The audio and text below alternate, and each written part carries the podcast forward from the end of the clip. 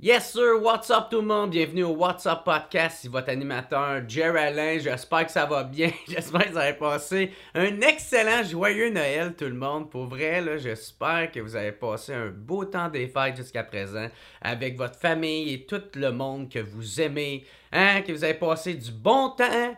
Vous avez bu, vous avez euh, joué à des jeux de société, vous avez joué à mettre la queue de l'âne. non, peut-être pas celle-là. Là. Mais j'espère que vous avez passé un bon temps des fêtes, tout le monde. C'est ça que je vous souhaite. Et merci d'être là encore une fois cette année avec votre Geraldine préféré. Euh, ce étant dit, cette semaine, qui en reçoit, on reçoit nul autre que mon invité Hugo Gérard, ancien euh, champion du monde euh, de, la, force. Sais, il a été je sais pas combien de fois champion homme fort du Canada, il a été champion du monde. Fait qu'on a beaucoup parlé de justement de ça, de la compétition, de la force, de l'homme fort on a beaucoup parlé de ça, mais on a aussi parlé de sa relation avec la ville de Gatineau, parce qu'avant d'être homme fort, euh, Hugo Gérard, était policier à Gatineau, fait qu'on a tout parlé de la relation qu'il avait. C'est quand même une belle histoire. On a aussi parlé de justement son métier de policier, qu'est-ce qu'il a vu qui l'a marqué. Hein, euh, ça ressemblait à quoi ces journées, ces patrouilles? Hein, c'est quoi être euh, un policier quand tu es en train d'essayer de devenir l'homme le plus fort au monde? Euh, on a aussi parlé de son émission au, au risque et péril, hein, où ce qui se promène dans les quartiers dangereux aux États-Unis, puis euh, il regarde euh, qu'est-ce qui se passe, puis euh, justement ça, les, les, les, reflets, la, la, la, misère de ces quartiers-là, puis sans voir qu'est-ce qui se passe justement là-bas. Fait que un gros merci à Hugo Gérard. Il été super bon, man. Il nous a parlé encore une fois. il a été très transparent. Il a été très généreux dans ses histoires. il n'y a pas une question qu'il n'a pas répondu. Fait qu'un gros merci à Hugo Gérard. C'est crissement apprécié. Fait que ça étant dit, juste avant que je vous laisse écouter le podcast, euh, juste vous rappeler que si vous voulez m'encourager, vous voulez que ça continue ce podcast-là, bien important, allez vous abonner au patreon.com slash podcast. Ça, ça va faire en sorte que vous allez pouvoir écouter tous les podcasts d'avance puis pouvoir m'encourager financièrement, financièrement à ce que je puisse continuer ce podcast-là. Et euh, c'est ça, c'est pas bien ben cher, man. C'est 3-4 piastres pour vous autres, ça fait pas grand chose. Pour moi, ça fait toute la différence.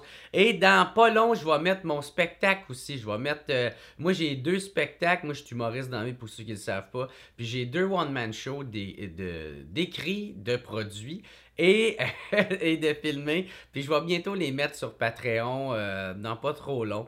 Je sais pas. J'attendais, je sais pas trop quoi, mais là, je pense que j'ai assez attendu.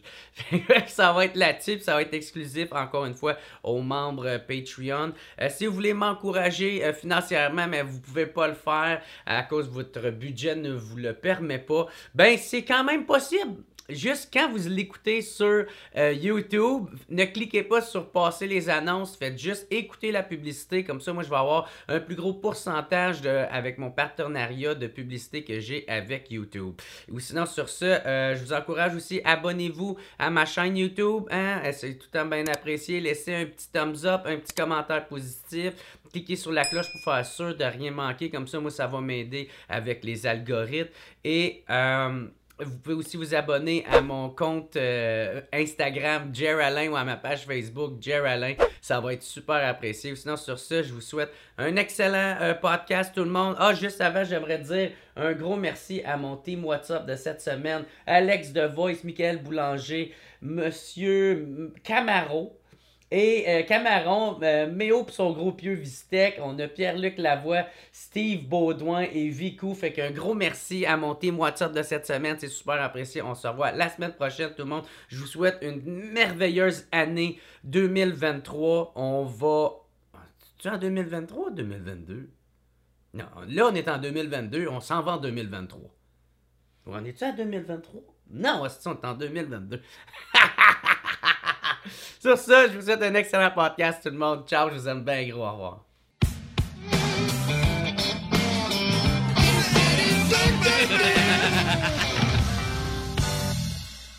Hey, what's up tout le monde? Bienvenue au What's Up Podcast. Je suis super content de recevoir euh, ancien champion du monde, homme fort, euh, animateur télé, entrepreneur, Hugo Gérard. Merci beaucoup d'être là, ça va bien? Ça me fait plaisir. Ben oui, ça va bien. yes! Je suis super content de t'avoir. Puis euh, là, c'est drôle parce que, tu sais, le monde... Euh, euh, dit souvent, tu sais, parce que moi, j'étais un petit gars, je te dis, là, ça va être donc que le monde va voir à quel point je suis minuscule à Euh, côté ben, de pas toi. tant, parce qu'il faut qu'ils nous voient en même temps. Ouais, non, mais ici, ils vont nous voir en double.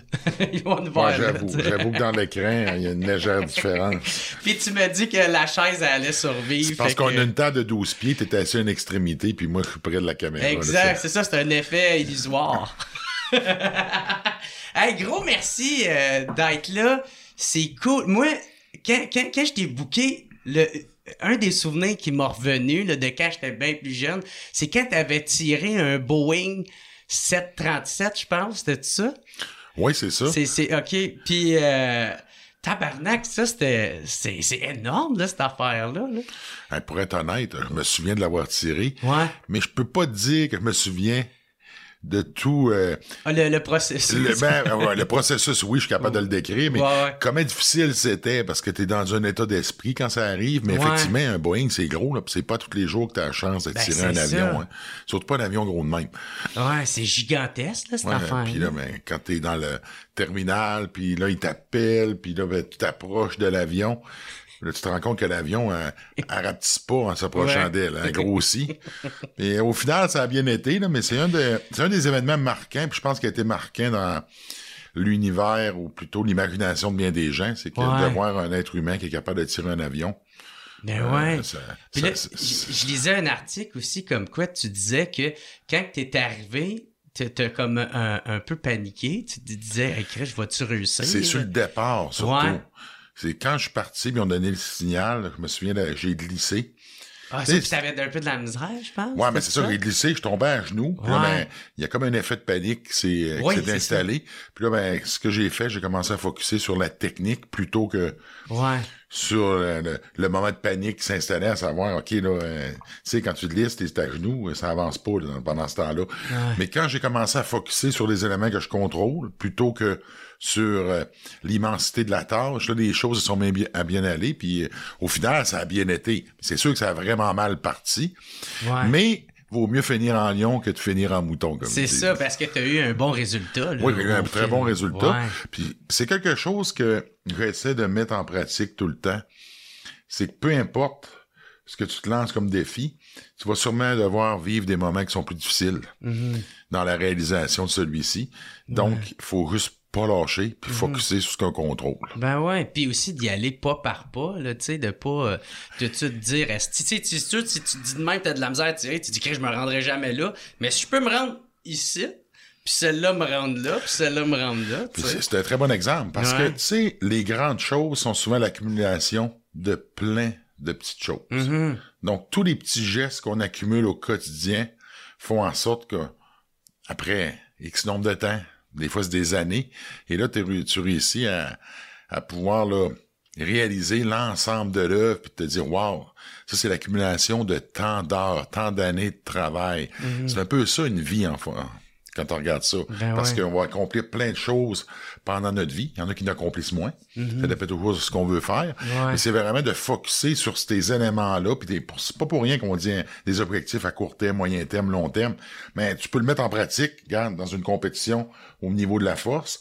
Tu peux le mettre en pratique euh, dans ta relation euh, amoureuse. La même chose. Mais tu travailles pas ces gros problèmes, on y va tranquillement, puis euh, au bout de la ligne, ben, ça va marcher, bébé, puis tout le monde va être content. C'est qui qui décide, genre, mettons, de ces idées-là? Hey, on va tirer un paquebot, on va tirer un Boeing, on va... J'aimerais bien le À un savoir. moment donné, c'est quoi? Tu vas-tu te battre contre un ours? Ben, ils vont te garrocher dans une piscine d'un requin. Hein? Ouais, c'est ça. Ben, j'ai l'impression euh, qu'à quelque part, c'est euh, ça c'était le Worst Strongest Man, qui est une émission qui est faite pour la télé à prime abord. Donc, euh, sensiblement que c'est influencé par le fait qu'on veut de quoi qui est spectaculaire. Ouais, c'est ça. Deux aussi, La euh, performance. Il y a certains commanditaires ou partenaires qu'on est en mesure d'aller chercher. Donc, on va associer le produit Ah, ben en tant ouais. que tel. L'avion, c'était à Malte. Donc, on est sur une île, t'es en Méditerranée. Ce que je me souviens, on était dans des endroits historiques. Puis je pense que l'avion faisait, parce que c'était Air Malta qui nous... euh, qui commanditait l'épreuve. Donc, je pense que c'était quelque chose qui Ouais. était national, puis que c'était une belle fenêtre de visibilité, parce qu'en bout de ligne, c'est ça. Le World Man est surtout une carte postale vers le monde pour Mhm. montrer ses différents attraits, puis on utilise les différents les différentes scènes disponibles pour aller justement emmener des gens qui vont compétitionner, parce que honnêtement, des hommes forts à mal, ils ont pas dû en voir souvent. c'est ça. ben moi, ça, moi, je viens de Gatineau. Fait que, tu sais, nous autres, quasiment à chaque année, on vous voyait. Là. Au Festival de Montgolfière. Au Festival des Montgolfières. En plus, toi, t'es resté là un bon bout de Oui. temps, vu que t'étais policier là, là, tu sais. Puis, euh, justement, que je pense que t'as commencé à faire euh, de l'homme fort quand t'étais policier, justement. Oui, mais tu sais, mon rêve d'être un homme fort, ça datait de mon enfance. J'ai compris assez rapidement que gagner sa vie à lever des roches, c'est assez difficile. Ouais. Donc, j'ai décidé de me donner un plan, un plan B, au cas où que mon plan A de, d'être homme fort ne fonctionne pas. Et je suis devenu policier, puis j'ai été engagé pour la ville de Gatineau. OK. Puis là, ben, moi, j'ai jamais abandonné ce rêve-là, mais la, la police ou d'avoir un métier me permettait d'avoir une base solide, Ouais. d'avoir un travail et de me bâtir un avenir. Puis une sécurité, effectivement, Ouais, parce qu'à un moment donné, euh, c'est beau vivre de ses rêves puis de voir les réaliser, Mhm. mais au final, ça marche pas. Euh, faut que tu retombes sur tes pieds puis tu veux pas finir les mains vides. Ben ouais, Donc, si pour- tu te blesses aussi, tu sais, il y a des, des imprévus qui peuvent arriver. Ben, il y a des imprévus, puis sais, que ça fonctionne pas en soi, c'est déjà quelque chose, un imprévu. Mhm. Parce que quand tu fais de quoi, tu le fais pas en fonction que ça n'arrive pas. Non, c'est ça, exact. Donc, c'est ça le commitment que tu dois faire. Fait que t'embarques pas là-dedans en disant ça arrivera pas, t'embarques là-dedans en disant ça va arriver un jour. Mais entre-temps, faut que je gagne ma vie. Puis Entre-temps, il faut que je me bâtisse un avenir. Puis là, je suis devenu policier. Puis la ville de Gatineau a été, euh, a été très bonne pour moi. Puis ça a été un beau tremplin. Puis Tu sais, il y a beaucoup de choses que j'utilise maintenant au quotidien dans, dans ma vie, mettons, de personnalité publique, si on peut dire, qui me viennent de mon travail de policier. Ah ouais? Oui, parce que quand t'es policier, t'es policier 24 heures sur 24. Pas seulement lorsque tu mets ton uniforme t'embarques dans la voiture. Parce que tes voisins savent que t'es policier. Puis le monde de ton entourage le savent. Tu vois à l'épicerie, la plupart des gens vont savoir que t'es policier. Donc, tu peux pas avoir une double vie parce qu'à un moment donné, ça, ça sera pas cohérent vraiment avec ce que tu fais, là. Tu sais, ben, t'es police de jour puis bandit de nuit. Ça. Ça marche pas très bien ensemble. Donc, Tu quand t'es... du pot le soir, là, ça Ouais. regardera pas bien. Maintenant que le pot est légal, c'est correct, ouais, c'est ça. Mais tu sais, tu regardes maintenant, t'es une personnalité publique. Les gens te reconnaissent. Et là, ben, on l'a vécu avec les différents scandales qui sont arrivés. Donc, ton image, là, est importante. Et l'image d'un policier est importante parce qu'il représente la loi, il représente sa ville, il représente un corps policier. Mais toi, comme L'intégrité, puis tout Exactement, mais comme personnalité publique, tu deviens un peu un modèle. Les gens te reconnaissent. Ah ouais. Donc, tu peux pas être le gars qui est phoné puis qui a une certaine image dans sa vie publique, puis que le reste du temps, ben, excuse-moi, euh, euh, c'est c'est un trou de cul, ça marche pas. Ouais. Puis quand tu fais des affaires, puis on l'a vécu, ben, ça finit tout court par sortir. Mhm. Donc moi, mon rôle puis mon travail de policier, c'est transposer dans ma vie d'athlète, parce que comme athlète, tu veux projeter une image. Puis comme personnalité publique, tu vis de ton image. Quand on regarde ça, les véhicules sont complètement différents parce qu'on est loin de la police quand t'es un homme fort, puis t'es loin de la police quand t'es un animateur à télé. Mais ça reste que ce que j'ai appris dans la police, les outils que ça m'a donné, je suis capable de les utiliser maintenant dans ce que je fais, puis je les fais à travers ma carrière. Ah, c'est très nice. Puis c'est quand que t'as commencé à catcher, genre, de faire le move de « Hey, je peux lâcher, tu sais, le- le- la police, puis juste me concentrer sur euh, l'homme fort? C'est une bonne question. C'est venu euh, relativement assez tôt, puis un peu par la porte d'en arrière, parce qu'au début, ce qui est arrivé, euh, vous savez, mon plan de match, là, il a toujours été assez simple. Je vais devenir tellement gros, tellement fort que je vais faire parler de moi, puis il va se passer quelque chose. C'est ça qui s'est passé. C'est comme ça que j'ai eu ma première invitation pour aller au championnat d'hommes forts, euh, au championnat mondial des hommes forts. Par la suite, d'avoir le support la ville de Gatineau.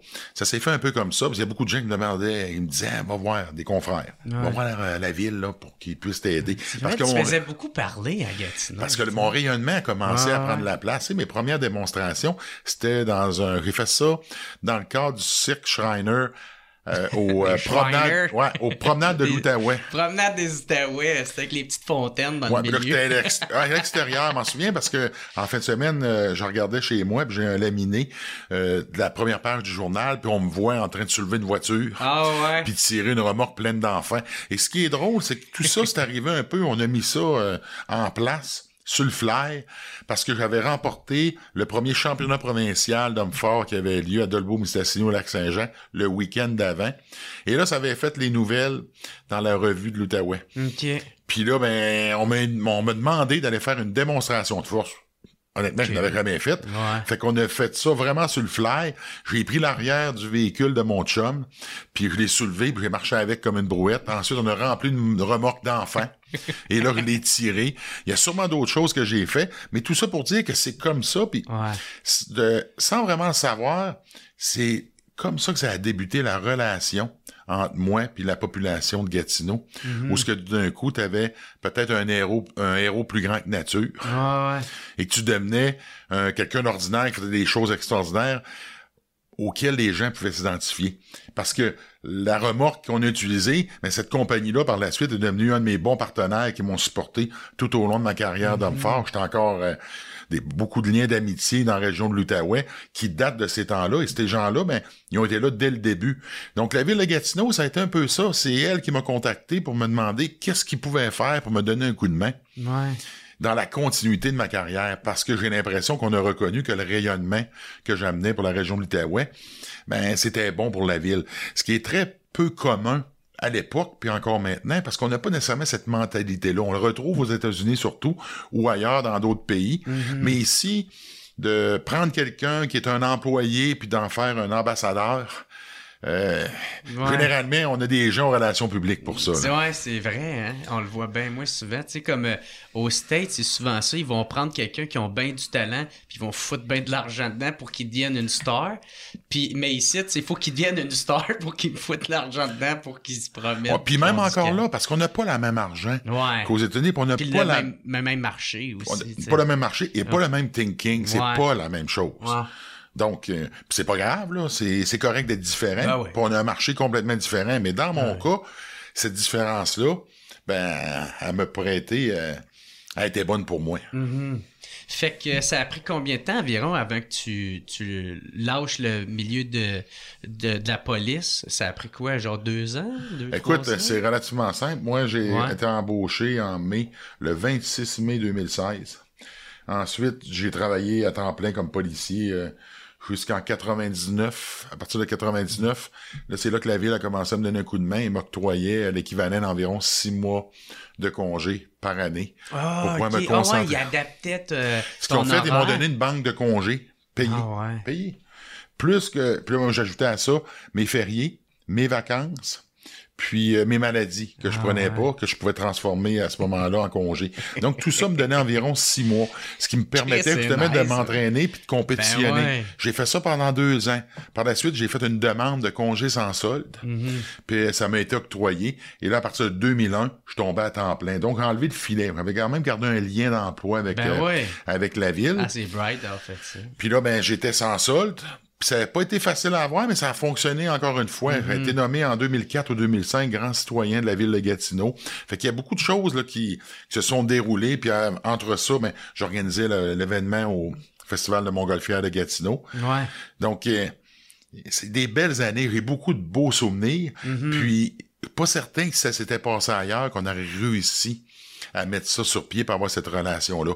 C'est même chapeau aux dirigeants de la ville à l'époque qui ont montré quand même beaucoup d'audace puis d'ouverture de pouvoir dire qu'ils voulaient s'associer avec moi puis me supporter dans mon rêve. Puis par la force des choses, mais ben, quand je suis tombé sans sol, mais ben, là j'ai compris que j'étais capable de gagner ma vie autrement que d'être policier. Et là, ben, ça m'a créé des opportunités en affaires et j'ai décidé de poursuivre ces opportunités-là. Mais ça passait pas. J'aurais vraiment aimé, moi, garder un lien d'emploi avec la ville de Gatineau pour travailler aux communications, puis euh, ça m'aurait ah ouais, ouais? oh oui, on, on- c'était en route, là, puis ce qu'on voulait faire, mais en 2008, il y a eu des élections, et là, il y a eu un changement au niveau des dirigeants politiques. C'est quoi, c'est Petno Jobin qui est rentré? Non, c'est... euh, euh, Yves. euh, C'est-tu Yves- Yves? Oui. Comment Ah, ok. Yves- Yves Robert? c'est Non, ça? non, non, non. Yves Séguin. Non plus. Asti. Hey, ça fait longtemps, là. Ah ouais. Oui, tu- parce que t'as eu euh, M. Labine, après ça, t'as eu le maire du Charme. Puis Ouais. ensuite, euh, c'est lui, là. Peu importe. Pas bien ben important. Ouais. Tout ça pour dire que là, là, on s'est ramassé un peu en deux chaises parce que Mhm. le directeur général de la ville, c'est lui qui est en charge du dossier. On a eu des rencontres, puis ça s'en allait dans la bonne direction. Ouais. Les Yves du... euh, euh, non, Yves Ducharme? ça c'est Yves Ducharme. Ouais. L'autre, c'était quoi? Tout, ça me gosse, on dirait. En tout cas. Ah ouais, puis là, ben, c'est lui qui est rentré au pouvoir. Et là, ben, il y a eu vraiment un gros vent de changement. Puis là, ben, à ce moment-là, ben, j'ai dû prendre une décision parce que Mhm. je savais que si on fermait pas l'entente, ben, c'est pas lorsque j'allais revenir euh, sur la patrouille que ça allait se faire. Ouais. Et en plus, honnêtement, de retourner sur la patrouille, ça n'aurait pas été nécessairement, nécessairement un avantage puis un outil tant que ça, parce que à ce moment-là, je commençais déjà à être très populaire. Puis ce qui s'est produit, c'est que déjà en 2001, quand j'ai commencé le Sansud, là, euh, j'arrivais sur un appel, puis l'appel, au lieu de prendre euh, 20 minutes pour un appel de routine, mais ça pouvait s'étendre à 45 minutes, une heure, parce que les gens voulaient avoir des, des photos, des autographes. Là, tu Ah, Ouais, ouais. c'était déjà une source, je Ah, te dirais. ok. Là, il y a des appels que c'est correct, mais des appels que t'as pas le choix. Mais là. non, c'était l'urgence. T'es- ouais, puis t'es policier, là, t'as une job Ah à faire, là. T'es, pas la personnalité publique qui s'en vient faire euh, de la police, là. Donc, euh, là, je me disais, si je reviens en 2008 puis je fais ça, ça va être l'enfer de retourner travailler. Puis ce que je voulais pas créer, c'est que oui, tu vas faire ta job parce que t'as pas le choix, tes dirigeants vont dire, il faut que tu fasses. Mhm. Puis là, tu vas devenir la personne qui, que le monde trouve sympathique, puis d'un coup, il a l'air bête parce que tu vas devoir faire ta Ben, job. c'est ça. Donc, j'ai pris la décision de passer à d'autres choses. Je suis parti en affaires, puis honnêtement, ben, quand je regarde ça, ça a quand même bien viré. A- c'est ça, il y a- si on rentre un peu là-dedans, euh, avoir ton gabarit en étant policier, est-ce que c'est un avantage ou un désavantage? tu? Est-ce que, tu c'est sûr, t'es imposant, tu fais peur, mais tu est-ce que tu, c'est un, un- un plus petit court vite, tu peux-tu aller le rejoindre ou... Ben, tu sais, la police, c'est un peu comme une équipe de football. Ouais. T'en as de toutes les grosseurs, puis de toutes les saveurs et toutes les couleurs. Donc, s'il y en a un qui court vite, il y en a un avec moi qui court. C'est exactement. Toi, t'es là pour défoncer des Ben, c'est- portes. C'est ça qu'il faut vraiment prendre conscience. Ton travail de policier, c'est de le faire en équipe, en utilisant les forces, Mhm. puis en complémentant les faiblesses qu'on peut avoir avec d'autres policiers ou policières. Mhm. Donc, puis pour revenir à ta question, que d'être gros ou petit, dans les deux cas, il y a des avantages, des inconvénients. Mhm. Donc, moi, dans mon rôle de policier, mon gabarit devenait surtout un avantage de la manière dont je l'utilisais. Le seul désavantage que j'avais, c'était au niveau de l'habillement. Ensuite, euh, dans le véhicule patrouille, avec tous les outils, puis les équipements Ah, qu'on y retrouve, pogné, on hein? n'est pas bien, t'es pas confortable. Puis après ça, ben, l'équipement qu'on nous donne, que ce soit les pantalons, les bottes, généralement, on y va pas pour les plus confort- confortables, on y va souvent pour ce qui est de moins cher. Ouais. Donc, euh, ça se ressent quand on l'a dans les pieds. Là. Mais Ils au- pourraient habiller euh, leur monde avec du, du Hugo. Hugo Strong, là, par exemple, il sera, Hugo Strong. il, il voiture, il n'y aurait Ah ouais, aucun problème. Puis, euh, fait que c'est ça. Fait que pour moi, ça n'a pas été un outil défavorable, ça a plutôt été un outil qui jouait à mon avantage, mais parce que j'étais assez intelligent pour comprendre les subtilités que ça l'amenait avec. Mhm. Puis, c'est un peu comme une game d'échecs. Tu essaies de voir les coups venir plutôt que de réagir ben oui. quand ça arrive. Exact. Puis, euh, ça a-tu déjà arrivé qu'il y en a qui ont résisté à une arrestation que... Ça arrive tout le temps. Tu sais, Il y a quelqu'un qui est en état d'ébriété ou s'il il est sous l'influence de, de la drogue, n'a pas nécessairement le même jugement. Donc peut-être qu'il voit brun gros dans l'état qui est Puis que je réellement. peut-être. C'est juste qu'il pognait peut-être le, le, le faux Hugo, là. Mais ça se terminait jamais à leur avantage. Puis pas parce que c'était moi, c'est que, comme je l'ai mentionné tantôt, si je vois, parce que t'as la beauté, toi, d'être sobre, t'as la beauté d'être concentré, t'as la beauté aussi d'être professionnel et d'être entraîné. Ben ouais. Ce qui fait en sorte que les situations, généralement, c'est un bon jugement. Tu vas sentir que vers où ça s'en va et tu vas agir en conséquence. Tu sais, il va demander du backup. Là, ben, il va arriver d'autres policiers. Mhm. Puis là, ben, sur une scène, on est plusieurs. Ben là, à un moment donné, je sens qu'il se passe quelque chose. Je vais demander, faire signe à quelqu'un. Approchez-vous. Donc, quand, avant de dégénérer, Ouais. T'as déjà préparé le terrain. Et le but, c'est de te protéger toi et de protéger la personne aussi. Parce qu'au final, c'est pas euh, je vais avoir le dessus sur toi. mais pour avoir le dessus sur lui, peut-être qu'il va, je vais devoir utiliser ma force d'une manière que je vais le blesser. Ou l'inverse, que c'est la personne qui va avoir le dessus sur moi puis que c'est moi qui va se faire blesser. Donc, le but de ça, là, c'est de faire ton travail, résorber la situation, puis, Prévenir. pré- puis là, tout ça, puis juste faire ta job. Donc, si tu dois l'arrêter, tu l'arrêtes. Puis si au final, tu as terminé la menace, puis que tu laisses aller tout le monde, mais tu l'as fait. Ce que tu veux faire, c'est que ça se passe de, façon de façon professionnelle, puis avec le moins de dommages possible. Nonobstant la grosseur, la force que j'ai, les outils que tu C'est pas l'endroit pour le faire. Il y a un endroit pour utiliser la force, c'est en compétition. Ben ouais. Quelqu'un qui fait des arts martiaux, mais il y a un endroit pour ça aussi. Donc, T'es pas là pour utiliser ton ego. Exactement. C'est pas l'ego là, c'est correct d'en avoir, mais il faut jamais que l'ego prenne le dessus. C'est là que les problèmes commencent.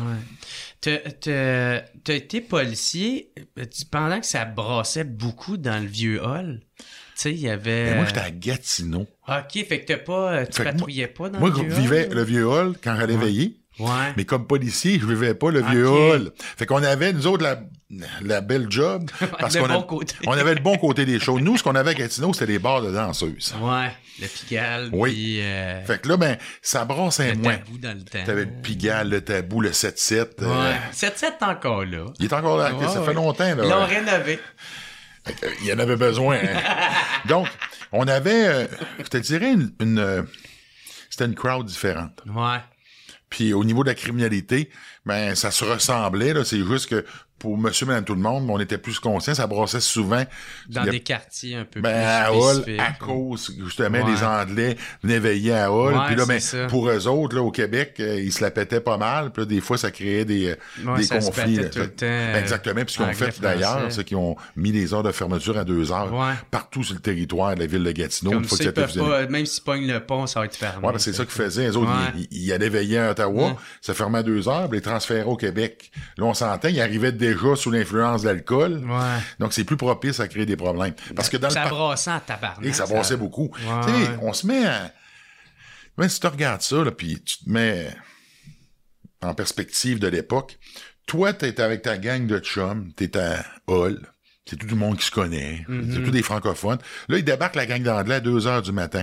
Toi, t'es déjà pas mal Mm-hmm. avancé, puis eux autres aussi. Puis t'as déjà, tu sais, une mauvaise euh, Ben, je pense, sais-tu quoi? interprétation, peut-être. euh. Convaincu que si tout ce monde-là se serait ramassé en même temps à 10 heures le soir, puis qu'ils arrivent tout à jeun, Mhm. puis qu'on se met à avoir du fun, puis on se met à veiller, possiblement qu'à la fin, ça vire pas de même. Moi, je crois vraiment là que là, c'est comme deux mentalités Ouais. qui ont parti dans deux endroits différents avec leur réalité, puis là, tout d'un coup, ils se ramassent au même endroit, puis là, ben, tu rajoutes l'alcool là-dedans, puis euh, tout ce qui vient avec. Mais t'avais un beau melting pot pour ça, parce que ça brassait beaucoup. Parce que parfois, il allait en backup, justement, Mhm. parce qu'il perdait le contrôle.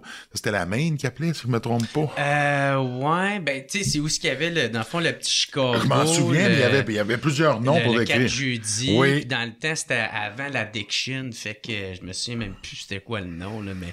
En tout cas, ouais, c'est. euh, ouais, c'est le, dans, dans le vieux hall, là, tu sais. La rue aidée aussi, là, tu sais. Ouais, puis il y avait beaucoup de monde. Moi, c'est pas un endroit que j'appréciais vraiment. Là, des fois, j'allais veiller, puis c'est je tripais pas, il y avait vraiment beaucoup de monde. Tu sais, même, honnêtement, il y avait peut-être trop de monde pour ce que ça pouvait Ben, c'est recevoir. comme genre un quartier quasiment, le cul de Oui, bord, oui, puis je me de- souviens, t'arrivais, tu rentrais là, ben, Ouais. tu sais, si t'arrives déjà à mocher, puis que là, tu t'accroches. euh... Anyway, Ouais. bien content. Ouais. Vous n'avez pas à dealer avec ça, c'est une base régulière, puis c'est une bonne affaire. Y a-tu des affaires qui t'ont marqué d'une situation, t'es arrivé, t'as vu, puis ça t'a marqué durant que t'étais Ben, il y avait petit? eu un- une altercation dans un bar à Gatineau qui était sur, euh, je pense que c'était la rue du Parc. Ça fait tellement longtemps. Puis euh, tout ça pour dire que je reçois l'appel, il est 4 heures du matin, c'était en, fin de soirée. Puis il y a une bagarre qui a éclaté. Et là, il y a quelqu'un qui aurait frappé un autre en véhicule. Puis là, ça rentre un peu tout croche. Quand on arrive là-bas, c'est le sentiment de panique. Euh, il est parti par là, il s'est sauvé, il est dans un camion, puis il nous donne la couleur. Puis là, ben, il a frappé euh, un tel. Mais là, je- là, on comprend pas trop. Tout ce monde-là est quand même Ah ouais. assez, euh, assez avancé. Là. Puis ils sont en panique. En Ouais, puis là, on sait qu'il le gars est chaud, puis il est parti en véhicule. En véhicule. Fait que nous autres, on part. Puis là, d'un coup, on regarde. Puis il y a une trace en terre. Là, je dis avec mon partenaire, je veux-tu bien me dire c'est quoi cette trace-là? Puis là, on suit ça, là, comme si euh, il y avait quelqu'un qui son pneu aurait- il serait resté saisi, là, puis le pneu ça. frotte par terre. Là. Puis là, ben, t'as une belle grosse trace noire. là. De nuit, là, il est 4 heures du matin, ça a l'air bien noir. Fait tout ça pour dire que ce qui est arrivé, on a suivi ça, on est arrivé à Buckingham, on parle de 27 points quelques kilomètres plus loin. Hey, c'est loin, Ouais. là. Puis là, ben, on est arrivé dans un tournant. Tu sais, tu pognes l'autoroute, puis tu continues pendant Les autres, ils ont pris 20 148. minutes, Nous on suivait les traces par la 148. Ok. Après ça, il a monté Ouais. par Georges. Puis là, ben, quand on est arrivé dans une courbe, il y a quelque chose à terre. Puis là, le quelque chose à terre, on débarque, on s'approche, on voit, c'est un corps. Fait que c'était le corps qui était pogné. C'était le corps qui était pogné en dessous du camion puis qui a frotté à terre tout le long. Ah. Fait que oui, ça, ça a été un événement marquant. Parce que là, je te raconte ça vite, il y a beaucoup d'étapes. Ah. Parce que là, on l'a découvert, c'était quoi? Seulement que lorsqu'on l'a trouvé, mais lui, c'est à 148, le gars, il a passé aux côtés de quelqu'un qui avait fait une crevaison, il a manqué le frapper. Puis là, ben lui, il avait appelé au poste aussi pour dire qu'il y a un camion qui venait de passer, qu'il y avait un flat puis qui roulait à grande vitesse. Ah, ouais. Ça, c'était le corps qui qui se promenait. Qui fait qu'il y avait pas un flat. sortir, non, mais à vrai dire, il était déjà décédé à ce moment-là. Oui, oui, non, mais je veux dire, le corps, ouais, il- il devait balloter au Ouais, vent, puis taper, puis il devait faire un certain bruit, puis le gars pensait que c'était un... En tout cas, Ah. Fait que là, tout ça, il y a plein d'étapes, puis quand tu remets tout ça ensemble, tu fais tabarouette, oui, ça m'a frappé. Puis ce qui est le fun, étant donné que moi, avec l'information que j'avais, j'avais réussi à retracer le conducteur. Puis il m'a, j'avais eu la, la chance, étant donné que c'était mon euh, ma cueillette d'enquête puis d'information qui avait permis de savoir où ce qui était, mais j'avais pu procéder à l'arrestation Ah, de l'individu. J'imagine dans ce moment-là, faut que tu gardes ton calme, tu sais, parce que tu faut, faut pas que le, le- le côté humain, un peu comme vengeur, reste en bas. Parce que... Mais ça se passe pas vraiment de même, parce qu'il y a tellement de temps entre chaque étape, là, Mhm. que, tu sais, par le temps, moi, j'ai trouvé le corps, on en a fait une scène, tu fais la protection de la scène, Ah ouais. puis là, ben, j'avais, on avait de l'information, couleur du camion, euh, on avait, euh, je me souviens plus, on avait de l'information sur le nom de l'individu, peu importe, je pense que non, mais ce que je me souviens, il y a un taxi qui est arrivé, puis j'ai demandé au gars de taxi, t'as-tu vu un camion brun? Mhm. Puis là, il me dit, oh oui. Ah ouais? Puis là, il me dit, t'es allé le porter où? Tu l'as ramassé où? Fait que là, j'ai envoyé un véhicule. J'ai avisé le- l'enquêteur en charge. J'ai envoyé un véhicule avec le chauffeur de taxi. Ils ont trouvé le camion, ils l'ont identifié. Ils sont allés. Finalement, il était pas là. Lui, il s'était réfugié à une autre adresse. Là, on a réussi à savoir était où l'autre adresse parce que le chauffeur de taxi, c'est là qu'il l'avait emmené. Amené. Puis là, ben, après ça, ben moi, il s'est passé peut-être un 7-8 heures entre le moment qu'on trouve le corps et que je procède à, sa- à son arrestation. Donc, lorsqu'on le fait, il y a un plan en place parce qu'il faut comprendre, là, euh, c'est pas décidé sur le fly. Il y a Non. beaucoup, euh, il y a beaucoup de, de monde, il y a beaucoup de gens qui participent, Mhm. c'est réfléchi. Puis là, quand on s'en va là-bas, on n'avait pas d'escouade tactique à l'époque, donc il a fallu comme préparer l'opération. Et là, tout le monde a des rôles bien précis. Puis j'avais celui de procéder à son arrestation. J'avais vraiment trouvé ça cool à l'époque Ben ouais. parce que t'as participé à l'ensemble de tout ça. Puis au final, ben, on, on a mis la main dessus. Ah ouais, puis t'enlèves quelqu'un de mauvais, esti, euh, de- dans la société. là, Tu mais ouais, puis rendu là, ça c'est le bout. Tu sais, ben, tantôt tu parlais que le, le côté humain, euh, malheureusement, il y a beaucoup de fois que tu vas porter des jugements que tu vas garder pour toi parce que t'es pas juge, toi. Mhm. Toi, t'es là pour faire une job. Ouais. Tu fais le rapport, tu procèdes à l'arrestation, tu vas le porter, euh, tu l'écroues, puis par la suite, mais c'est le procureur, puis ensuite c'est le procès. Fait que euh, des fois, ils ont peut-être pas les sentences que t'espérais qu'ils auraient. Mhm. Puis tu peux pas juger de ça. Ce qui t'amène à dire, c'est on a enlevé un pas bon dans la rue, tu sais, pour chaque fois qu'on en met un en prison, il y en a peut-être deux qui sortent. Mhm. Donc, tu peux pas faire ton travail en pensant comme ça parce qu'au final, tu, tu- décourages. Ben ouais. Parce que tu veux, cynique. oui, parce que tu veux faire une différence, puis des fois, t'as pas nécessairement l'impression que t'as fait tant que ça. Mhm. Ben merci euh, pour ton témoignage, man. Tu- Crise d'histoire, mon gars. Puis là, toi, que ça t'a-tu marqué, ça, ou, tu sais, euh, Moi, que la bon, la, je suis bien faite. ouais. Parce qu'il y a beaucoup de situations qui auraient dû me marquer, qui pour moi, une fois que j'enlevais ma chemise, Ouais, t'étais capable repartais, de, je repassais à d'autres choses parce que c'était quoi, c'était, de c'était- lâcher prise. là. cette situation-là, mais le lendemain, ça a fait les nouvelles. Puis Ben moi, je suis ouais. arrivé à la maison, puis je me suis couché, j'ai juste fait de l'overtime, puis je n'ai pas parlé. Puis là, à un moment donné, quand je me lève, ma blonde, hey, tu vu ce qui est arrivé? Ben, oui, ouais. c'est moi qui étais là-dessus. Hey, comment ça, tu me l'as pas dit? Je n'y ai pas pensé. Puis c'est une bonne chose, parce que quand Mm-hmm. Tu traînes le Parce travail, que tu je dors, tabarnak!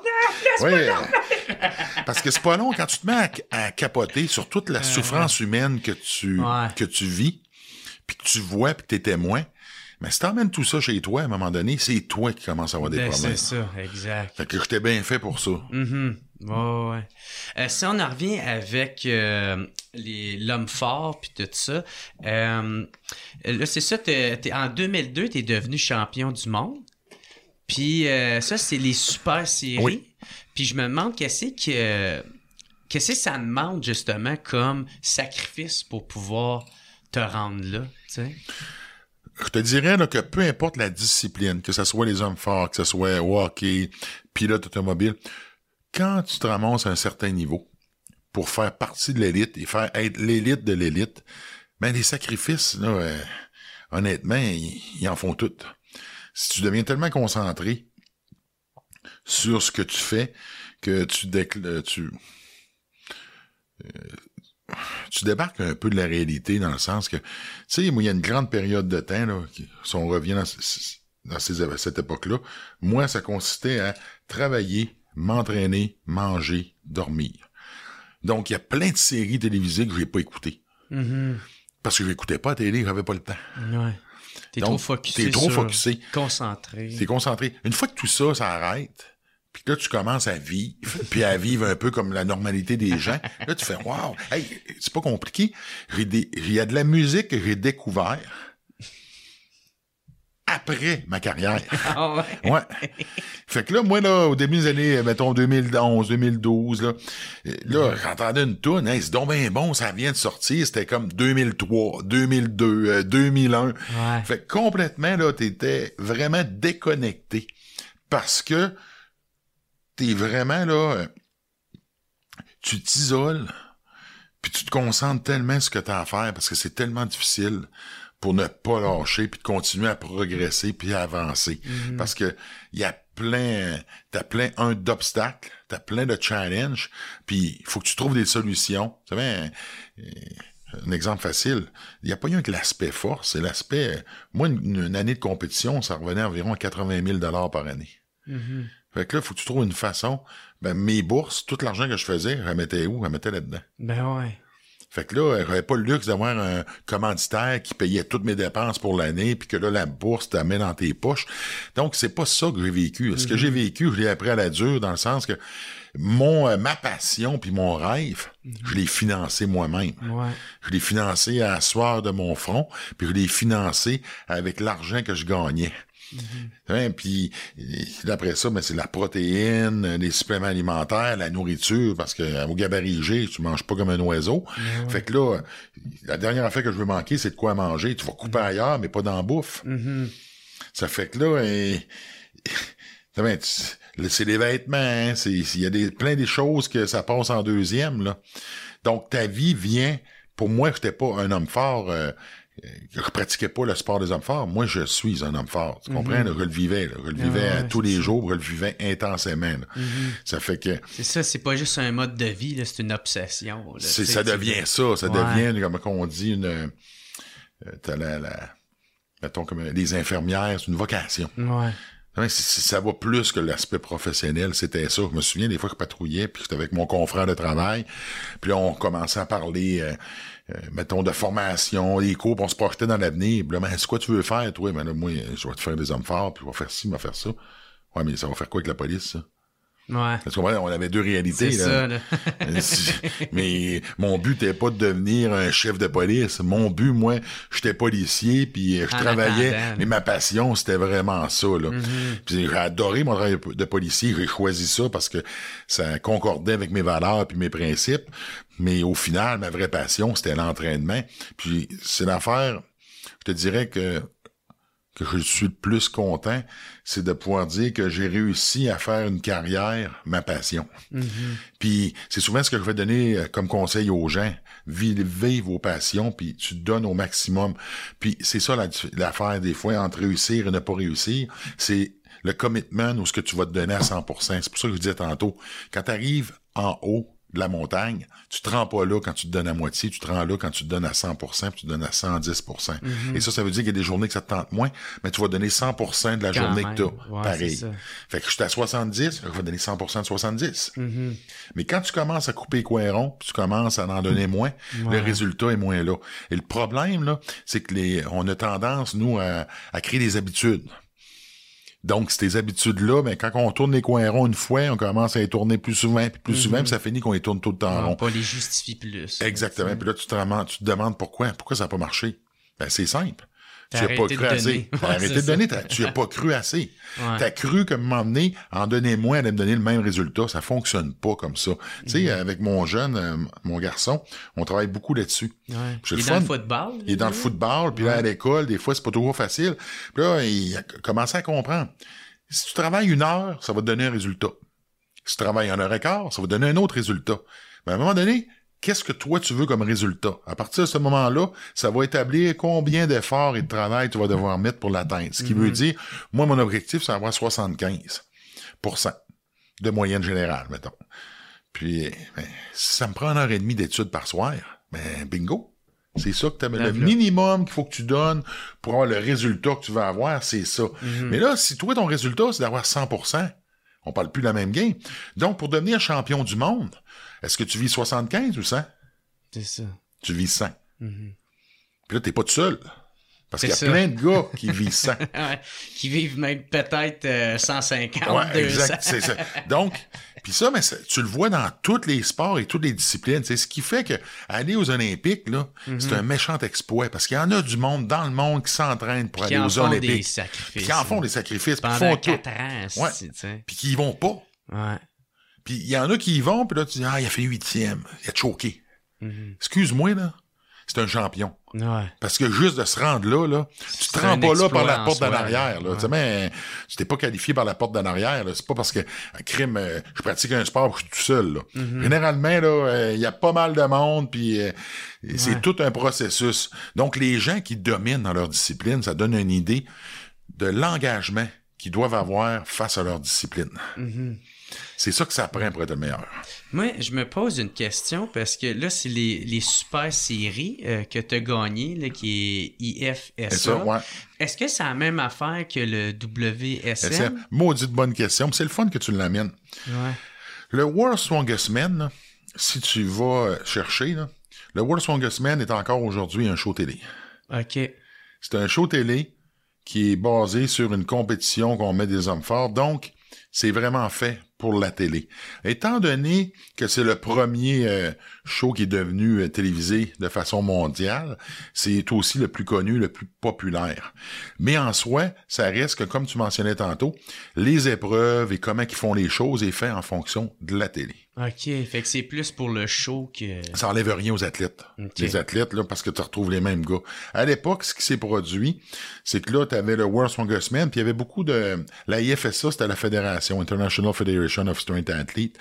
Puis là, ben, il y avait beaucoup de mécontentement, justement, parce que la télé avait beaucoup à dire dans le choix des épreuves et comment faire les choses, et ça, ça déplaisait aux- à- aux athlètes. Ah ouais. puis aux organisateurs. Donc, ils ont voulu faire un circuit parallèle pour déterminer qui est le vrai homme le plus fort du monde, et là, qui était contrôlé par les gens du sport, comme ça se passe partout dans le monde, dans d'autres disciplines. Mhm. Fait que nous autres, c'est parce que le sport est comme... euh, il existait, mais pas de façon organisée. Ça s'est organisé en envers.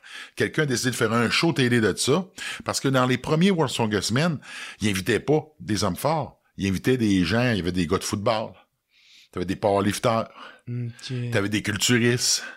Donc, des gens qui démontraient puis qui avaient une- qui projetaient une image forte, mais pas nécessairement des hommes forts. Donc, le sport s'est bâti autour de ça. Donc, ce qui ont créé la super série, où ce que là, t'avais des tournois, donc des compétitions un peu partout dans le monde. Et là, t'accumulais des points, un peu comme au tennis ou dans d'autres disciplines, qui déterminaient à la fin de l'année qui était champion. Donc, si tu filais pas bien une fin de semaine, ça se peut, mais tu pourras pas mal filer pendant un an. Donc, le talent, puis les meilleurs, ben, ils ressortaient. Mais quand je disais, ça enlève rien, le World Strongest Men, là, c'était les mêmes gars. Fait que C'était ça qui était un peu bizarre. Fait qu'on avait créé deux divisions, deux champions du monde, mais principalement les mêmes athlètes qui compétitionnent dans les deux championnats. Donc, t'en as un qui ont voulu plus euh, légitimer pour que ça devienne la référence. Et là, ben, quand ça a commencé à diviser, parce qu'il s'est créé ensuite un autre championnat du monde, et là, t'as encore les mêmes athlètes. Là, ça a commencé à perdre un peu de son attrait dans le sens que euh, au niveau crédibilité, ça devient de moins en moins crédible. Parce que tu peux pas avoir euh, l'exemple que je donnais à l'époque, c'est comment tu fais? Michael Schumacher était en Formule 1. Mais il était pas en, en NASCAR. Fait que tu pouvais pas faire les deux. À un moment donné, tu choisis. Puis là, nous autres, là, ça se construisait. Fait qu'il y avait beaucoup de mécontentement. Puis il y avait beaucoup de jeux de pouvoir. Parce que c'était pas, il y a des organisations, quand ils ont créé la Super Série, mais là, il y a des investisseurs. Il y a de l'argent. Il y a de l'argent. Ah, Et là, c'était la fédération qui était derrière ça. Mais la fédération voulait pas perdre la main sur le World Strongest Man. Mhm. Donc, ils organisaient le championnat du World Strongest Man pour eux aussi. Mhm. Donc, au niveau crédibilité, là, on, Ça on aurait pu faire mieux. Puis quoi. honnêtement, c'est ce qui fait que le sport a pas nécessairement grandi. Ah. Parce que ça, ça aurait dû grandir. Mhm. Moi, je me souviens, là, euh, j'ai regardé les premiers UFC. Puis quand ça a commencé, puis là, à un moment donné, c'est tombé sur Spike TV. Ouais. Puis il y avait Ultimate Fighter, puis j'écoutais Ouais. ce show-là. C'est ça, ça, ça a sauvé la UFC. Ça, exactement. Mais nous autres, là, c'est ça qui a manqué. Ça a manqué de vision. Et les gens qui étaient derrière ça, on, ils croyaient pas assez. Parce que s'ils auraient cru, la fédération serait complètement débarquée du show télé pour focuser à bâtir le, la super série et le circuit d'hommes forts. Puis là, s'arranger pour que tout le monde vienne sous le même parapluie. Et là, ensemble, là, ça aurait fonctionné. On aurait créé quoi? De la richesse pour les athlètes. Parce qu'on va se le dire, L'argent c'était ridicule. là. Ouais. Donc, l'argent serait rentré, ça aurait rajouté quoi?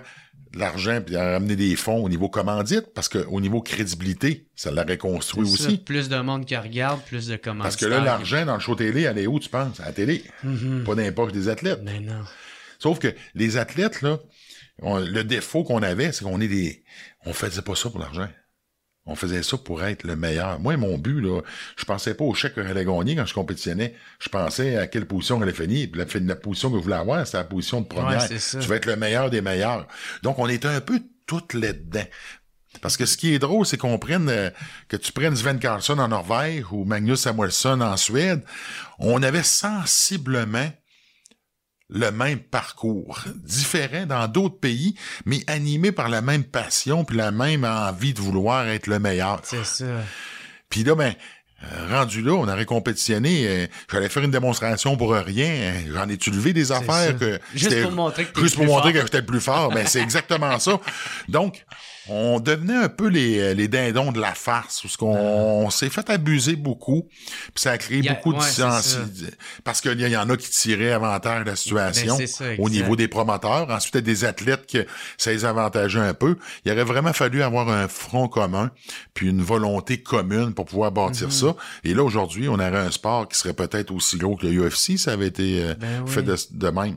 Moi, je me demande aussi, euh, maintenant, dans les compétitions, tu sais, moi, j'ai écouté le film de, de Louis Cyr, puis tu sais, il y avait comme, surtout dans ce temps-là, tu sais, il y en a qui fakaient les poids, tu sais. Est-ce que ça, est-ce que ça arrive, ça, aujourd'hui, tu sais? Des, comme, des, des compétitions que... Je pense pas qu'il y ait besoin de faker des poids. Non? Non. Fait que ça, ça se passe pas, là, ça. Honnêtement, je crois pas. Dans, je parle dans les compétitions. Ouais, ouais, je pense pas. Non. Non. Ok, t'as jamais entendu parler de ça? Je pense pas. Je pense que peut-être il y a des peut-être des des, euh, Des trucs. des genre? trucs qui sont inexactitudes là, Ok. mais que tu peux parler à des kilos près. Mais est-ce que de là à dire à faker des poids, parce que Mhm. je suis conscient qu'à l'époque de Louis Cyr, là, il y avait certains autres hommes forts qui mentionnaient qu'ils levaient certaines charges, puis que là c'était pas ça. Mais non, euh, tu le vois avec les résultats. Puis peu importe, honnêtement, Mhm. ça, je vais donner un exemple.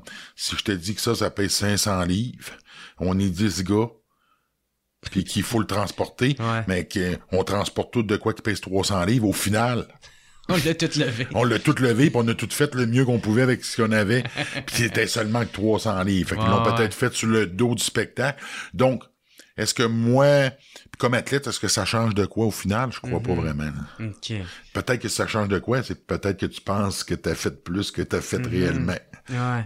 Puis, euh, est-ce que dans ce milieu... Parce que, tu sais, dans le milieu de la UFC, moi, quand j'avais reçu ben des, euh, des combattants de UFC, ils disaient qu'il y avait beaucoup de, de stéroïdes à UFC, mais est-ce que dans en- du côté des hommes forts, est-ce qu'il y en a, ça, de ça? Puis, si oui, est-ce que c'est surveillé? Moi, ce que j'aime, c'est comment tu emmènes ça. Est-ce qu'il y en a, ça, de ça? On va mettre de côté clair, si ça fonctionnait pas, on n'entendrait pas parler. Donc, des stéroïdes, il y en a partout. Puis Il y en a dans beaucoup de sports. Est-ce qu'il y en a Ah dans les hommes forts?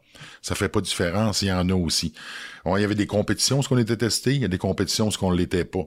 Puis, il y a beaucoup de choses que c'est une façon un peu euh, personnelle, dans le sens que le monde font leurs affaires puis ils en parlent pas trop. Mhm. Puis t'en as d'autres qui sont très ouverts là-dessus. OK.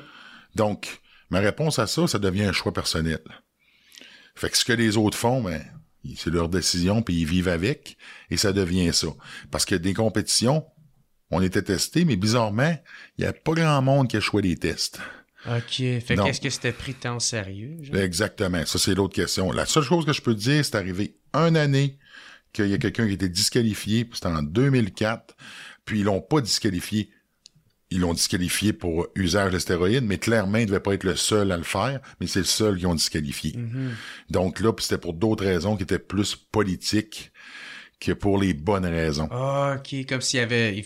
Il, voulait trouver quelque chose pour... Ben, euh, c'était plus pour avoir un contrôle sur un athlète. là. Ah, OK, ouais, c'est ça. Puis on va se le dire, là, ici, on a tout pour le faire parce que l'Agence mondiale antidoping est à Montréal. Donc, ça aurait été vraiment facile parce que moi, je me souviens quand il y avait eu la création d'un nouveau circuit, puis un autre championnat du monde, il est arrivé des investisseurs, puis là, ils voulaient implémenter des tests antidoping et les fameux tests, ils étaient contrôlés in-house. Ce que ça veut dire, c'est eux qui s'en occupaient. Ah, ça, ça veut dire que toi, tu fais pipi dans la bouteille, tu pars avec la bouteille, puis ils s'en vont le faire analyser. Comment tu fais pour dire que C'est c'est ton pépi. a ton pépi. Puis bizarrement, mais c'est justement dans ces années-là que la personne a testé positive, Ouais. puis là qu'il a été disqualifié. Fait que là, moi, je m'en souviens, j'avais dit, mais crime, l'agence est ici. Pourquoi Mm. tu peux tout faire ça avec euh, Ouais. vraiment bien fait, ou ce que là, c'est des gens qui viennent le faire, qui prennent l'échantillon, qui l'emmènent là-bas, il n'y a pas de manipulation, là. Mhm. Puis le, le monde, c'est ça, les athlètes qui font ça, est-ce qu'ils font vraiment dans le but de pouvoir, genre, euh, euh, se surpasser ou il y en a aussi qui le font pour d'autres raisons comme, euh, tu sais, euh, dans le fond, quand tu as une blessure, tu sais, tu peux récupérer plus vite ou... euh, Mais Ben Johnson, ça avait été ça, son excuse. mhm. Ben Johnson, il s'était fait prendre, puis il avait dit que c'était parce qu'il s'était blessé, mais dans les faits, c'était un peu ça. Mais dans les faits, il y avait un programme quand Ben Johnson se dopait. Puis il avait pas suivi le plan, parce qu'étant donné qu'il s'était blessé, il avait continué au-delà du temps qui avait été suggéré par le médecin. Mhm. Donc, ou plutôt les gens de son équipe qui, Ouais, de son euh, de son entourage. Donc, euh, principalement, là, on va se le dire, c'est quoi l'utilité de ça? C'est-tu de guérir plus vite ou c'est d'être plus fort ou d'aller plus vite ou de sauter plus haut? Mhm. En bout de ligne, c'est d'être meilleur. Ouais.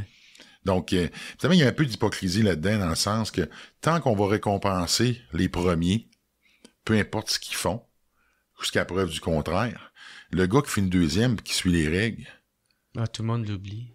Exactement, c'est un peu ça qui est plate. C'est pour ça que je faisais référence aux Olympiques, là. Ouais. parce que euh, clairement, on n'est pas tous au même niveau, dans le sens que, dépendamment de où ce que tu viens, ben, il y a des pays qui facilitent les choses, puis t'as d'autres pays qui font ça dans les règles. Au Canada, on est un de ces pays-là Qui font ça dans les qui règles. font ça dans les règles. Donc, c'est vraiment diffi- c'est vraiment difficile, puis t'as pas la même dominance que d'autres pays.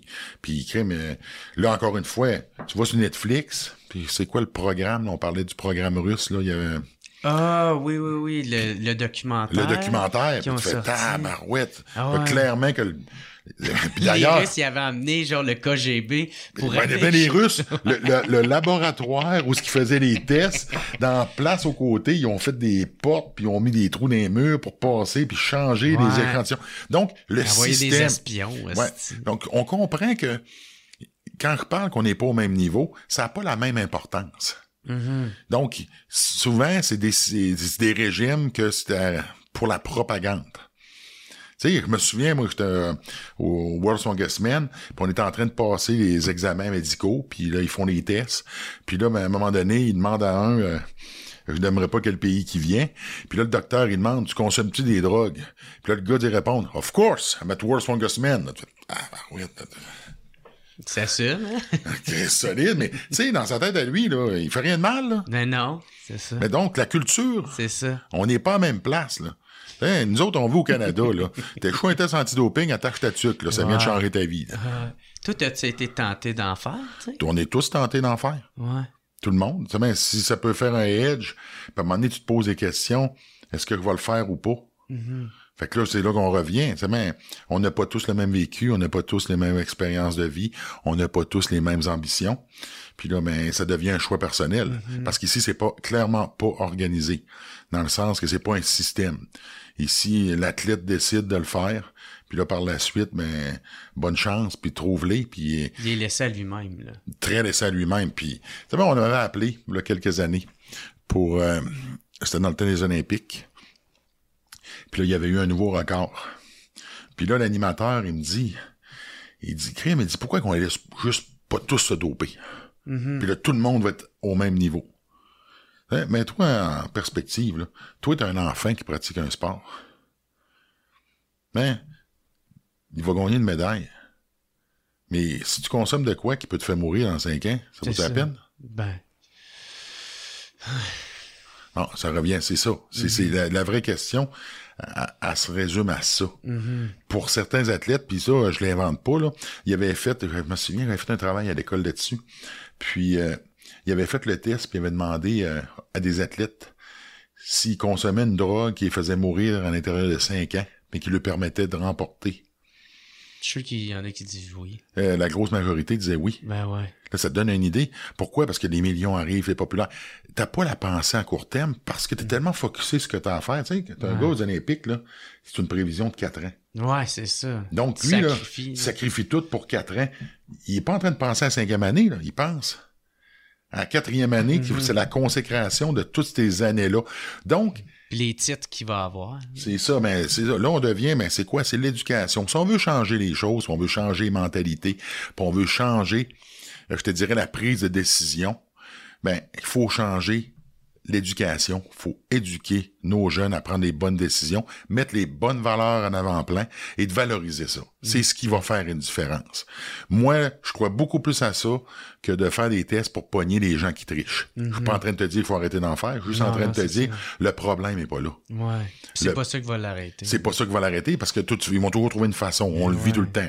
Puis là, tu sais, ça vient même plus, euh, parce que moi, j'en connais bien là, qui font ça. là. Puis tu sais, c'est pas du monde qui, qui compétitionne, ou tu sais, c'est juste du monde qui font ça pour s'entraîner, puis pour bien Puis ouais, pour ça, là, on relativise. Mais tu sais, sans être méchant, Ouais. on est proche des drogues récréationnelles dans le sens que euh, les gens, tu sais, ben, on prend le pot, on l'a légalisé. Là. Mhm. Tu sais, ben, puis j'ai ma vision là-dessus. C'est correct, ils l'ont fait. Mais est-ce que ça te rend plus brillant? Est-ce que ça te rend plus intelligent de consommer? Ben, peut-être que pour certaines personnes que oui. Mais je sais que j'étais dans un hood aux États-Unis avec un chef de gang, puis que lui en vendait, puis qu'il m'a dit, moi, arrêté d'en consommer parce que ça me rend pas plus intelligent. Puis je trouvais ça drôle parce que il faisait référence au fait qu'ici au Canada, on l'avait légalisé. Ouais. Donc, on est rendu là. Fait que euh, les stéroïdes, là, c'est plus seulement que le monde qui s'entraîne qui prennent ça. Ben Là. non, c'est ça, c'est un peu n'importe qui. Ben, c'est rendu là. Pourquoi? Pour bien paraître. Parce que la culture du bien paraître, Euh, a, d- a dé- a dominé. elle domine. Elle Ouais. pas dominée, elle domine. C'est ça. Donc, il y a une certaine image. On a une certaine image qu'une femme doit avoir l'air, Mhm. puis un homme de qu'est-ce que ça doit avoir l'air. Et là, ben, tu te rends compte que m'emmener, ben, c'est capable de m'emmener là, parce que là, il y a un peu le jeu du téléphone, là. Ah, mais lui, il fait ça, ben là, c'est pour ça qu'il est de même. Ah, mais me le faire aussi, mettre de même. Il y en Euh, a bien, je, je sais qu'ils font ça. Tu sais, ils me l'ont pas avoué, mais je sais qu'ils font ça pour parce qu'ils ont pas de confiance. Puis ils pensent que, en avoir, ça leur donne une confiance. Je suis plus fort, je suis plus euh, capable de... de de, de, de, de, s'il arrive de quoi, si je vais être plus fort, je vais être là, puis... OK. Mais tu sais, moi, je Quoi d'autre qui peut te donner plus de confiance? Euh, lire. lire, tu sais. Euh, Puis tu sais, je suis pas en train de dire qu'ils sont pas intelligents, là, mais c'est que moi, en, en, regardant beaucoup de documentaires, en me passionnant, en me nourrissant de passion, puis en essayant plein d'affaires, j'ai découvert bien des choses que j'aimais, que, quand j'étais à l'école, je pensais que j'étais stupide, mais finalement, c'est vrai que découvert, c'était peut-être pas le bon format pour moi, puis je suis meilleur ailleurs, puis dans d'autres euh, dans d'autres formats, sais, puis ça, ça m'a donné beaucoup de confiance en dedans de moi. Donc, au final, là, on n'est pas tous pareils. Non. Puis, je reviens encore une fois, c'est l'éducation. Mm-hmm. Parce que tu viens de le dire, toi, mais tu peux lire. Effectivement, il y a plein de façons de se donner confiance. Mm-hmm. Le talent, là, c'est pas dans une bouteille, c'est pas dans une pilule. Mm-hmm. Le talent, ça se développe. Ouais. Ben, par exemple, c'est tellement facile. par exemple, dans tout le monde veut la pilule magique. Tout le monde veut la pilule magique, mais l'affaire, c'est que ça restera pas. Tu sais, moi, là, tu m'as posé la question. Toi, t'aimerais-tu ça être millionnaire? Ben oui. OK. Tu prends, t'achètes-tu des billets de loto? Non. Pourquoi? Euh, je pense que je comprends pas comment ça marche. OK. Moi, là, je suis à la même place que toi. Je n'achète pas de billets de loto.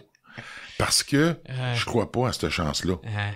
Si je deviens millionnaire un jour, c'est parce que je vais l'avoir travaillé. Mm-hmm. Je vais avoir compris le processus, je vais l'avoir vécu. Mm-hmm. Mais t'as combien de personnes qui dépensent de l'argent pour acheter un billet parce qu'un jour ils veulent devenir millionnaire? Mm-hmm. Lequel des deux qui passe le plus proche? Celui qui passe sa vie à travailler pour y arriver ou celui qui attend de tirer le bon numéro? Ah ouais. Ah ouais. C'est bien vraiment penser que en étant celui qui aspire à y arriver. de se créer sa chance. De se créer sa chance et de la bonne manière, mm-hmm. qui a des chances. Peut-être que tu le seras pas, mais tu vas être plus proche que si tu fais juste acheter ton billet. Puis attendre. Puis attendre de gagner. tu, me suis, c'est exactement ça. Donc, c'est un peu ça. Mm-hmm. Pour moi, la fameuse pilule magique, là, elle n'existe pas. C'est le travail, mm-hmm. la discipline, les petites choses, les accumuler, puis avec le temps, t'accomplis des grandes choses. Ça, tu changes le monde. Ouais. Pas avec une pilule, pas avec une bouteille, parce que ce qu'on a rapidement, il part rapidement. Mm-hmm. Ça t'appartient pas, c'est pas à toi. Mm-hmm. Ah, c'est super beau, man. Là, je vois que le temps, il avance, fait que je vais, je vais, aller avec un autre sujet tout de suite, mais c'est super beau. Euh, tu as parlé de ton émission justement à vos risques et périls. Oui. Y a-tu des affaires là-dedans que vous avez tourné et que vous avez pas pu mettre euh, Plein d'affaires. Ouais, hein? Plein, plein d'affaires. le plus beau est pas télé, là. non, ça. Parce que c'était pas le mandat de l'émission. Mm-hmm. Euh, nous autres, on aurait voulu que ça soit plus hardcore, puis on avait du hardcore. là. Si Peux-tu l'expliquer vite fait, c'est quoi l'émission pour ceux qui l'ont Ah, ben, à Boris et Péril, c'est qu'on, c'est une émission où on allait dans les quartiers les plus dangereux des États-Unis pour tenter de découvrir c'était quoi la dynamique, pourquoi c'est dangereux comme ça, puis je mhm. rencontrais des intervenants qui, qui faisaient vivre ce danger-là. J'ai rencontré des tueurs à gages, j'ai rencontré des, des dealers, j'ai rencontré euh, des violeurs, rencontré des pimps. Euh, euh, honnêtement, j'ai rencontré euh, pas la crème de la société. on n'était pas là-dedans. On était vraiment dans le pas beau. Puis ce que j'ai découvert, c'est que ces gens-là, c'est des humains, eux autres aussi. Mm-hmm. Puis, il y avait beaucoup de remises en question en faisant l'émission parce que tu on vit pas dans le même monde.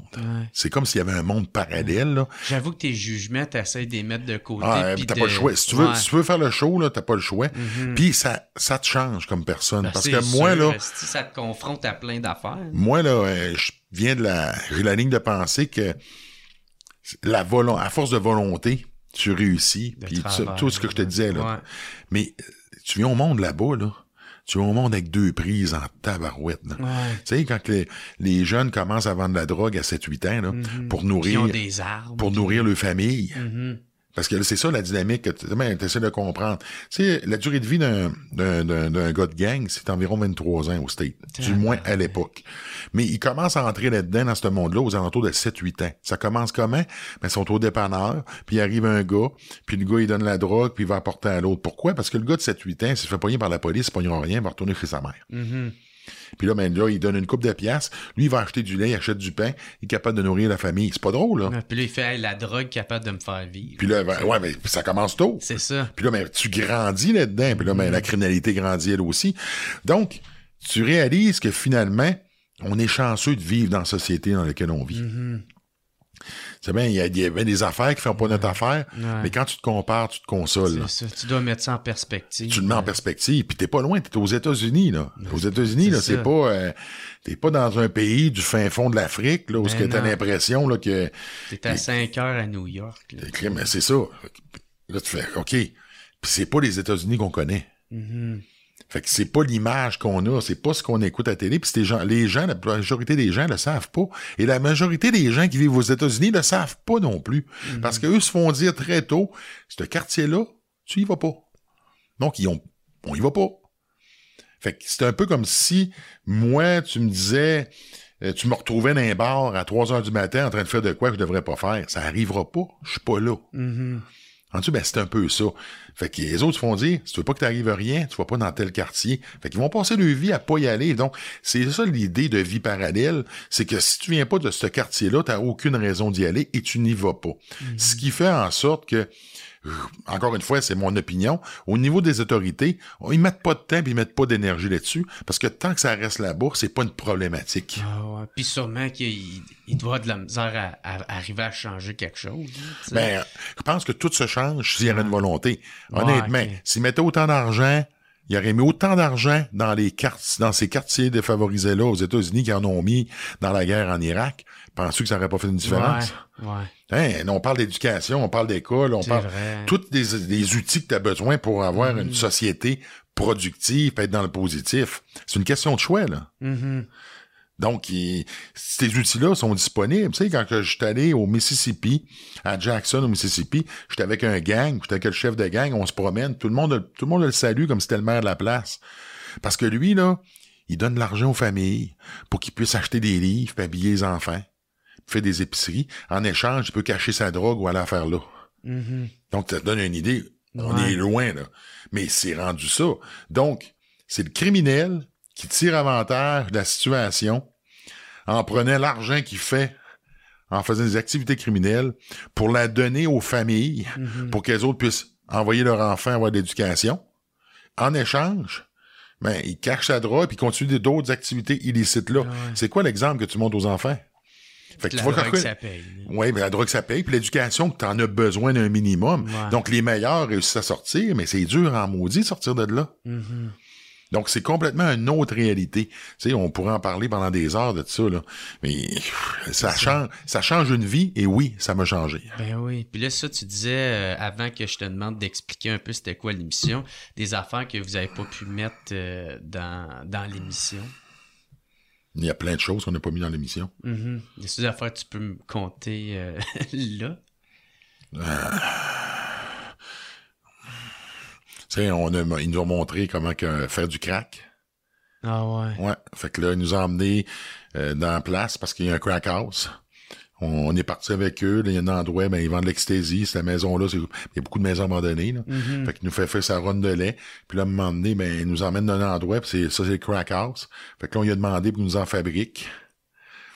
Ça fait que là, il nous a montré sa recette, puis il nous a fait sa recette de crack. Puis, Ah euh, ouais. Là, ils font ça en avant de toi, puis euh, avec la coke, puis tout, tout fait. Y a-tu de quoi qui t'a marqué euh, vraiment beaucoup quand t'étais là? Ben, tout ça, ça m'a marqué. Ouais. Il y a pas, de- c'est pas des, un événement, c'est l'accumulation, l'accumulation de ça.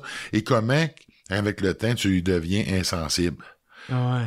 Parce que, Ça vient d'habitude, vu que t'en fais beaucoup. tu d'une- comprends, si moi je réussis Ouais. à faire ça, comment tu penses que les gens qui vivent là-bas, C'est ça, c'est, ça, c'est leur quotidien. c'est leur quotidien. Donc, pour eux autres, ils sont complètement insensibles. C'est normal, là. Ben ouais. Il y a quelqu'un qui se fait tirer au coin de la rue, il en parle pas longtemps, là. Ouais. Toi, la première fois qu'on a vu un gars avec un gun sur lui, on capotait. À la fin, j'aurais plus rien, on le savait. Mhm. Hein, c'est plus, Un peu comme à Montréal, là, on entend plein de tueries. Ce qui est drôle, ce qui des- se passe à Montréal, Ouais. c'est exactement où ce que je me disais à l'époque, c'est là qu'on s'en va. C'est drôle que ça arrive. Puis je parlais de cinq ans, il faudrait que je regarde mes dates. Là. Je pense Ah. en 2016, là, j'étais la première année. Fait qu'on est vraiment pas loin de ça. Là. Ah ouais? Ouais. Parce que ce phénomène-là, ça s'en vient ici. Tout ce qui se passe là-bas finit par échouer ici. C'est une question de temps. Mhm. Euh, Moins fort, moins gros, Ouais. mais ça s'en vient. Puis là, on le vit. Là. Fait que là, on fait tabarouette. Ouais. C'est ça ton opinion, justement, de, de qu'est-ce qui se passe en ce moment, tu sais, avec la, les fusillades qu'il y a de... Ben là, c'était à Montréal, puis à Laval, il y en a... Tu sais, c'est simple, là, Où il y a de la pauvreté, de la consommation, il y a de la violence. Mhm. Donc, fait que les gens qui sont pauvres, ben, ils consomment pour oublier qu'ils vivent dans la misère. Puis là, ben, t'as des types de drogues qui sont plus propices à eux. Ça fait que là, euh, puis après ça, c'est des guerres de territoire.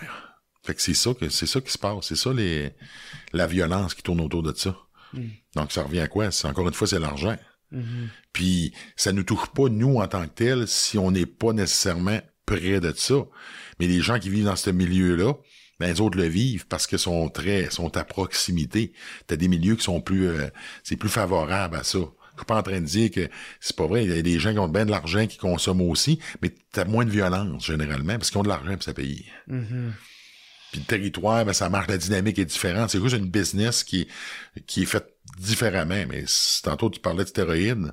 Si on parle de drogue en soi, je pense qu'ils s'en consomment pas mal. hein. Puis Quand on regarde les statistiques, on n'a pas l'impression que la guerre contre la drogue, on est en train de la gagner bien, bien. Non, hein. Puis, euh, je pense que vous avez pas juste resté aux États-Unis, vous êtes allé. Est-ce que vous êtes allé en Europe aussi? En Europe, on est allé en Europe aussi, mais en Europe, la dynamique est vraiment différente. OK. Vraiment, vraiment différente. Moins violent, moins dangereux, puis c'est une bonne affaire. Donc, c'est une culture qui est différente Genre aussi. plus contrôlé, genre? Ou... Genre, c'est juste que je pense qu'on descend beaucoup moins dans la misère qu'aux États-Unis. OK. Fait que ça, c'est un gros, un gros, gros, un gros, gros contraste, là. Où ce qu'il y a de la misère, c'est propice à ça. Tu sais, les zones de guerre, là, ben, à un moment donné, tu fais ce que tu peux pour survivre, et là, les règles deviennent de plus en plus floues. Mhm. Ouais, parce que je regardais, euh, je suis beaucoup là, ce qui se passe en Ukraine, puis j'ai regardé un jeune de 17 ans, qui là, il mentionnait comment il avait tué euh, deux soldats russes pendant l'occupation à, à Kherson, là. Ouais. Puis euh, là, il racontait comment ça s'est fait, puis là, il demandait s'il regrettait de l'avoir fait, puis il dit non. Mais tu comprends-tu comment que ça relativise, là? Ben ouais. Mais la même affaire, là, deux ans, il, il sera allé en prison. Mhm. Ben ouais, puis surtout quand ils regagnent des... Tu sais, là, ils commencent à récupérer des territoires que les Russes avaient. Puis là, ils voient tous les crimes de guerre, puis tout ce qui s'est Donc, passé. Donc, c'est- donc. Le monde, on est toujours en évolution, mais on est toujours en train de changer. Mhm. Donc, il- il y a des fois que tu as la chance de pouvoir contrôler la direction de ces changements-là, et des fois, tu l'as pas. Parce que, honnêtement, quand je regarde tout l'argent qui se dépense là-bas, prends cet argent-là puis garoche-le ici, je pense qu'on peut faire une grosse différence dans nos communautés puis dans notre société, là. Mhm. Pas à peu près, là. Mhm. Hein, c'est à coup de milliards, là. Ouais. Il y, a, il y a une histoire comme quoi qu'à Paris, t'avais reçu une brique sur le à, char. à Bruxelles. À Bruxelles. Non, euh, non, c'était... euh, C'était en Irlande, Non, non, c'était en, France. Bruxelles, c'était en? Belgique. Marseille? À Marseille. C'est à Marseille que c'est arrivé. Fait que c'est, c'est quoi cette histoire-là? Ben, l'histoire, on s'est rendu dans une cité, puis c'est une cité qui est extrêmement dangereuse, puis on s'est été fait dire, puis on est allé quand même, je me suis trompé de chemin. J'aurais pas dû rentrer là, puis là, mais c'est des one-way street, là. Il fallait que je tourne de bord, puis les autres s'en venaient pour bloquer la route. Fait que euh, j'ai réussi à tourner avant qu'on se fasse euh, cerner. Puis en sortant, ben, du coin de l'œil, j'ai vu quelqu'un qui s'en venait en courant, puis il a projeté de quoi. On le savait pas à ce moment-là, c'était quoi.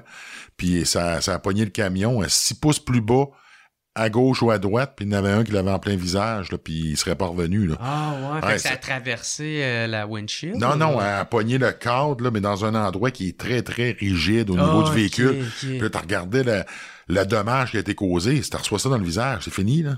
Ah ouais. Ouais. Ah, on était assez nerveux cette fois-là. Ah, ouais, ouais, on était content de sortir.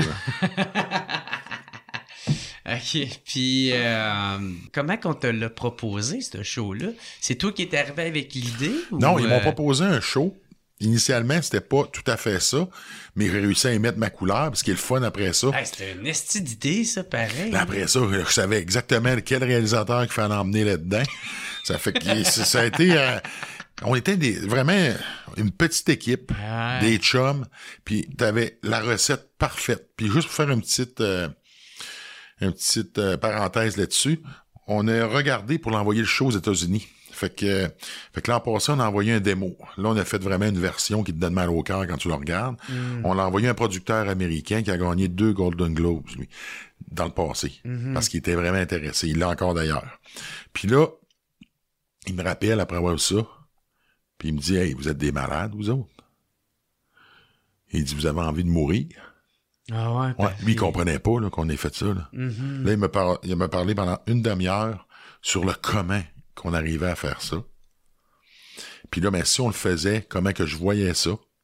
Puis là, je lui ai dit, le seul moyen de refaire ça, faut avoir la même gang. Ouais. Parce que il y a une façon de faire, je peux pas te l'expliquer, mais ça marchait. Où ce que j'étais capable de créer un climat de confiance avec ces gens-là, puis t'es tombé pas dans le jugement, puis qui s'ouvrait. Parce que bien souvent, ils me donnaient tellement d'informations qu'il fallait que des fois fermer le micro pour qu'ils arrêtent de nous en dire, pour pas les incriminer dans des affaires. Ben, c'est ça. Fait que ça Parce que les autres, ils oublient les caméras. il genre. oublie ça, parce que je m'en souviens, le gars, moi, il- euh, je rencontre un des membres fondateurs des Crips, puis euh, il est en probation. Puis là, ben, il a son micro, puis là, ben, à un moment donné, il se met à parler. Puis à cause que les caméras sont plus là, ben, il pense que le micro fonctionne plus. Ouais. Et là, on entend tout ce qu'il dit. Fait que nous autres, on veut pas se ramasser que, mettons, pour Ouais. une raison ou une autre, euh, Ils la police euh, ouais. sont au courant de ça, vont venir saisir. t'sais. Puis l'autre affaire, tu veux pas faire passer de quoi que c'est à cause de nous autres qu'il va se faire arrêter. Fait que c'est Mhm. comme... euh, Ben oui, ben oui. Ouais. Puis comment que vous faisiez pour être en contact avec ces personnes-là? 50% c'était fait à l'avance avec des contacts de gens qui sont comme euh, sur la, la bulle de l'inégalité. Donc souvent, il y a des affaires qui c'est propice à ça. Euh, un club, euh, euh, des, aux États-Unis, on avait été une place des lowriders.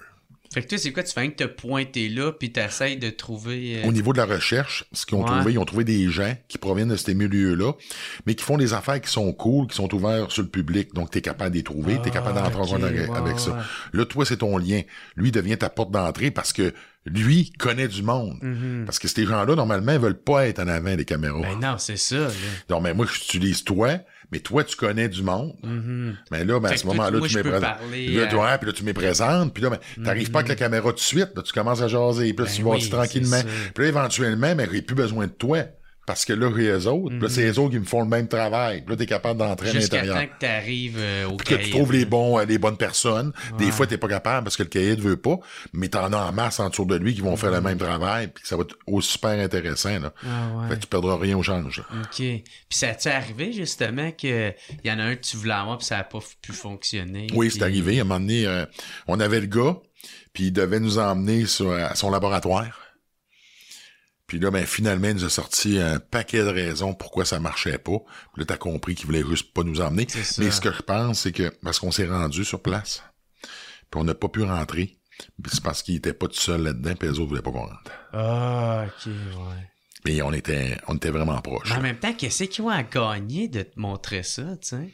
À part de te montrer leur réalité. Tu sais, des fois, c'est, ça prend pas grand chose. À un moment donné, le, juste le fait que j'avais rencontré un membre fondateur des Crips, là, je suis dans un autre, je me souviens plus euh, dans quelle ville.